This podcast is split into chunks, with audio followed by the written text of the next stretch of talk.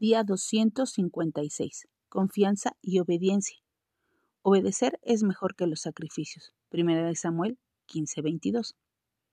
Dios no busca que cumplamos con una lista de sacrificios, sino que confiemos y obedezcamos a Él.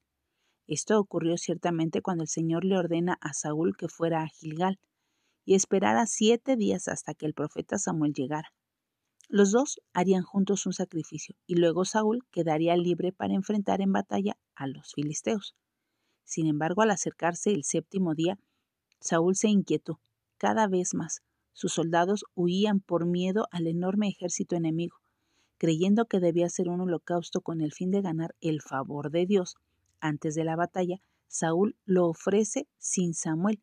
Lamentablemente, primera de Samuel 13:10 nos cuenta que cuando él acababa de ofrecer el holocausto, he aquí Samuel que venía.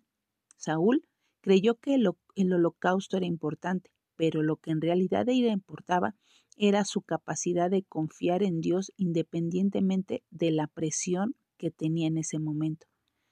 Debido a la falta de fe de Saúl, el Señor le arrebató el reino. Tomemos esto en serio el día de hoy. Dios no nos promete que comprenderemos por qué nos pide que hagamos ciertas cosas.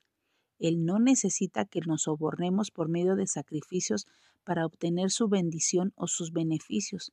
Al contrario, nosotros solo debemos de someternos a Él momento a momento, confiando en que el Señor implementará su plan en tiempo correcto.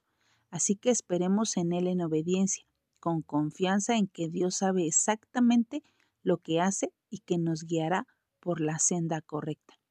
Que nuestra oración hoy sea, Jesús, ayúdame a esperar en ti.